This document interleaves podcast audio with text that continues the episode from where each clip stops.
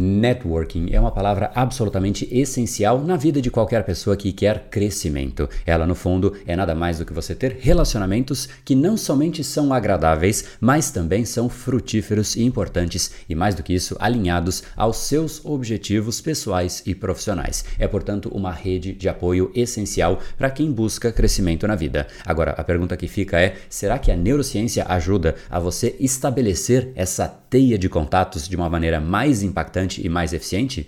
E a resposta é um categórico sim. Hoje, portanto, falaremos de quatro elementos da neurociência para você fortalecer e intensificar esta sua rede de apoio.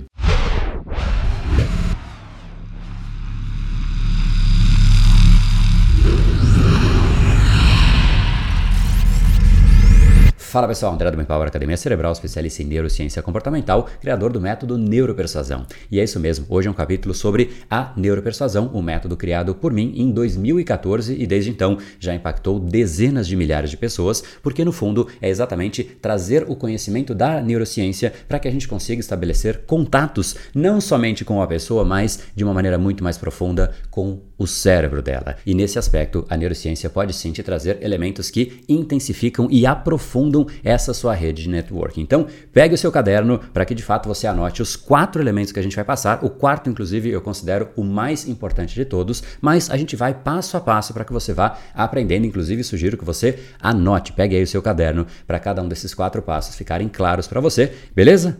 Feito isso, vamos lá então agora para o primeiro destes elementos. O primeiro deles são os neurônios espelhos. E os neurônios espelhos nada mais são do que uma rede de neurônios que respondem a comportamentos e aquilo que a gente percebe em outras pessoas. São neurônios que estão espalhados na nossa região cortical frontoparietal e, em última instância, o que eles fazem por nós está sendo a cada vez mais estudado e o reflexo é bastante interessante. Portanto, quando nós percebemos uma outra pessoa que está de repente emocionalmente alterada, nós de certa maneira sentimos parte daquilo que a pessoa está sentindo, ou seja, nós nos afetamos pelo estado emocional de uma outra pessoa e óbvio que existem outras implicações também dos neurônios espelhos, mas para esse aspecto de formação de networking e de conexão, esse aspecto é o mais importante. É você entender que o seu estado emocional altera a outra pessoa, assim como o estado emocional da outra pessoa altera o seu estado emocional. Agora, por que isso é importante? Porque em última instância, quando nós queremos criar intencionalmente um relacionamento ou até liderar o processo de conexão de duas pessoas, sendo que uma delas é a nossa própria pessoa, nós precisamos entender como colocar a outra pessoa no estado adequado. Nós precisamos liderar este processo. E se você está desanimado, cabisbaixo, chateado com o seu dia a dia, você dificilmente vai conseguir fazer a pessoa se interessar por você, porque você está desanimado, você está num estado que coloca a pessoa também em estado de desânimo. E quando você está desanimado, pensa comigo, você quer criar conexões? Você quer sair para conversar com as pessoas?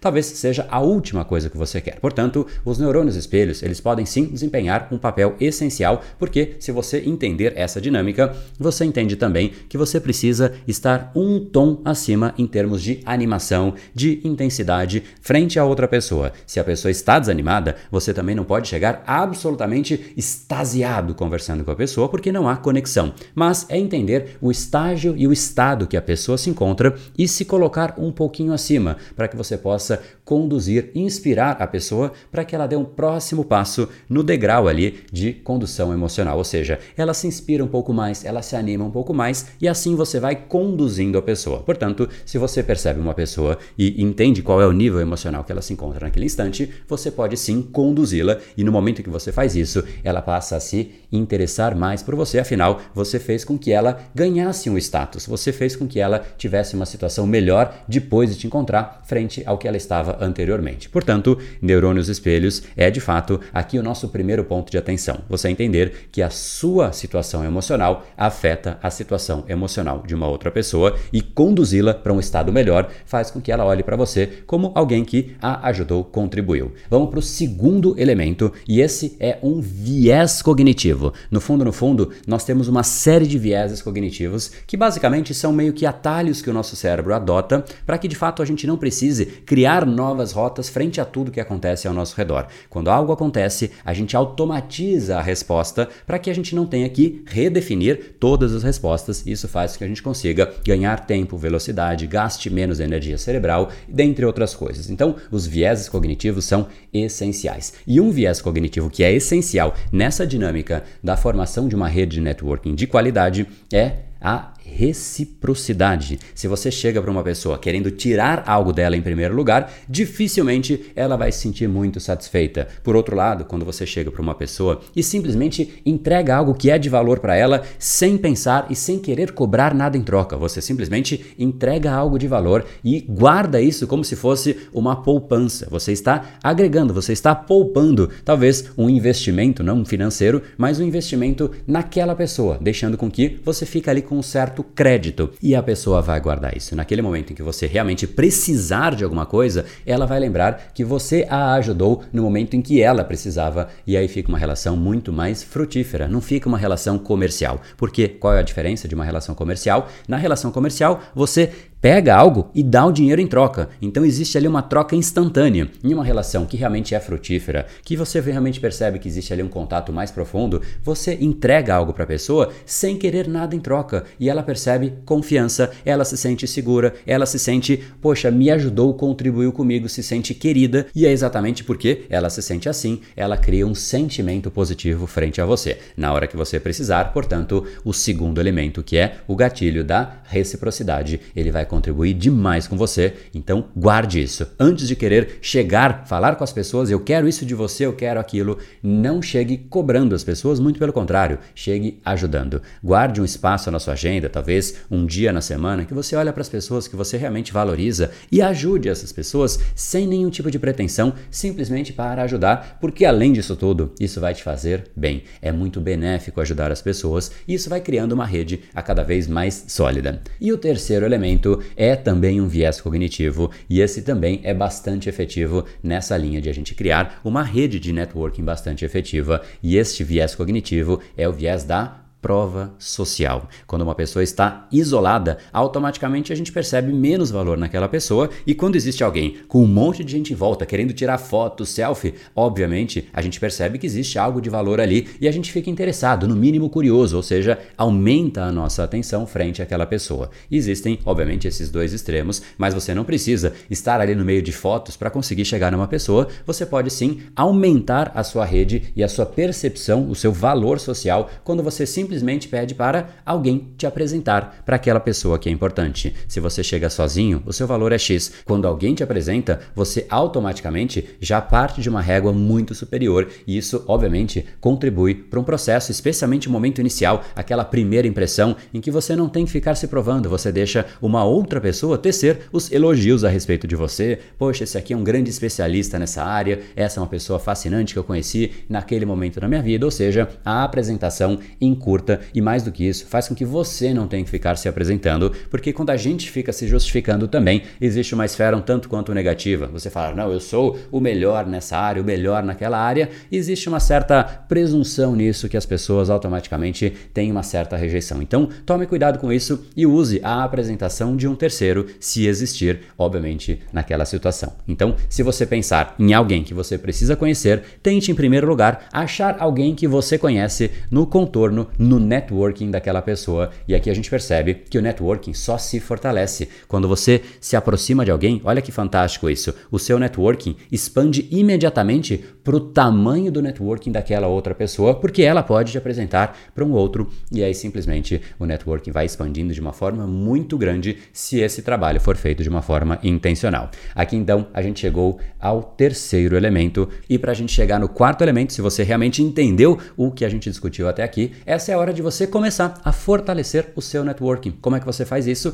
Você pode pegar algo de valor que você tem e levar para uma outra pessoa. Se esse vídeo gerou valor para você, de repente mande para uma pessoa que você quer criar networking. É simplesmente algo que para você não custa nada. Você pega algo e fala: "Olha, esse vídeo eu acho que pode te ajudar, para mim fez bastante sentido". Você criou ali no mínimo uma janela de conversa, você gerou valor para outra pessoa. Então aproveita e compartilhe esse episódio para que mais pessoas também tenham acesso a isso e entendam a relevância do networking, porque consome energia fazer networking. Não há como dizer que não. Você poderia estar simplesmente largado no sofá fazendo absolutamente nada ou criando esse contato, mandando, gerando valor, contribuindo, isso de fato demanda uma energia que é um investimento. Então, mande para que outras pessoas também percebam isso, porque aí vocês dois estão no mesmo nível de entendimento de clareza e os dois vão querer fortalecer o networking. E duas pessoas agindo de forma conjunta é muito mais forte, porque exatamente o networking das duas se soma. Beleza? Vamos agora então para o quarto elemento? Para mim, esse é um dos mais fascinantes. Eu já fiz inclusive um capítulo especial a respeito dele, que é o rapport. Se você não conhece e quer saber mais especificamente a respeito deste assunto, existe um vídeo que vai ficar aqui num card que vai aparecer, que eu falo em mais profundidade disso. Mas basicamente, o rapport nada mais é do que uma palavra que vem do francês, que é relação. Cette chose par rapport à une autre chose, ou seja, uma coisa em relação a outra coisa. Mas no âmbito da comunicação e da neuropersuasão, nada mais é do que você de fato criar uma conexão com a outra pessoa em um nível inconsciente. A pessoa não percebe que ela está se conectando, mas ela está cada vez mais próxima, mais conectada, ou seja, o mundo de duas pessoas se aproxima. E um bom exemplo de ver isso é quando você tem duas pessoas que realmente estão se aproximando, você começa a perceber que elas fazem as coisas de uma forma parecida, elas andam de forma muito similar, elas se inclinam geralmente para o mesmo lado, ou seja, elas estão em nada mais nada menos do que sintonia. E essa sintonia, ela inicialmente é física, mas depois ela começa de fato a entrar numa esfera muito mais inconsciente, a ponto de que quando você faz algo fisicamente, a outra pessoa tende a replicar aquilo. Então, se isso é tão importante, como a gente faz isso na prática, de uma forma intencional? A primeira coisa é a gente se adequar ao estado da outra pessoa. Lembra aquilo que eu falei nos neurônios espelhos? Basicamente é a mesma coisa, é para a gente entrar em sintonia. Então, antes de liderar a pessoa, a gente realmente precisa entrar em sintonia. É entender o ritmo que ela fala e falar no mesmo ritmo, é perceber o ângulo, se ela está confortável, está mais inclinada para trás, você fica na mesma situação, ou seja, você vai se moldando para que você entre numa sintonia alinhado ao que ela está. No momento em que você perceber a sintonia, de fato você pode começar a entrar numa dinâmica de liderar esta sintonia. Quando você percebe que é a hora de sair de criar a sintonia para liderar a sintonia? Existe algo que é fantástico, é meio mágico, inclusive, que você pode fazer. Primeira coisa é imitar a pessoa, criar a sintonia de uma forma intencional. Porém, quando você sentir que as coisas estão mais ou menos ali, um pouco mais fluidas, você pode fazer um teste. Você está conversando com a pessoa e de repente você está conversando assim, frente a frente nessa posição. Você pode fazer o teste de você mudar a postura. Ao invés de imitar ela, você assume a liderança e você inclina o seu corpo para trás. Esse é um exemplo e você pode perceber se ela faz a mesma coisa e eu te garanto que se você conseguiu estabelecer o rapport, a pessoa vai fazer. E naquele instante você realmente estabeleceu o rapport. E aí você assume a liderança. Você pode de fato ir conduzindo a pessoa para um outro estágio emocional, você pode conduzir a pessoa para alguma outra coisa, para um pedido, para uma ação, você pode de fato estar no papel de líder da situação. Então, o rapport é algo que é fascinante porque ele é meio mágico, né? Você acessar o inconsciente de uma outra pessoa, primeiro intencionalmente, depois você cria uma conexão que a pessoa se sente confortável com você. É exatamente esse o poder do rapport. E olha só que nós falamos aqui só de quatro elementos da neurociência que podem ajudar no seu processo de networking. Mas no fundo, a neurociência ajuda demais na nossa comunicação como um todo, para que a sua mensagem seja de uma forma muito mais profunda e ao mesmo tempo sutil você não tem que intencionalmente gritar para realmente convencer uma pessoa. Você não tem que ficar usando elementos que geram uma certa pressão externa. A neuropersuasão é você agir por dentro, é você gerar uma certa pressão interna a ponto de alinhar a pessoa aquilo que você está dizendo. Isso torna tudo muito mais fluido, muito mais agradável para os dois lados. Então, se você quer saber mais a respeito disso, em primeiro lugar, não deixa de se inscrever aqui nesse canal e depois não deixa de entrar aqui em neuropersuasão.com.br para que você receba mais conteúdos sempre sempre que a gente soltar, de tempos em tempos, a gente solta algumas séries, alguns episódios para que realmente você aprenda mais sobre essa dinâmica fascinante de entender como funciona o processo decisório de uma outra pessoa, algo que te ajuda pessoal, profissionalmente e literalmente todas as áreas da sua vida, tá bom? E eu te encontro no nosso próximo episódio. No brain, no game. Até mais.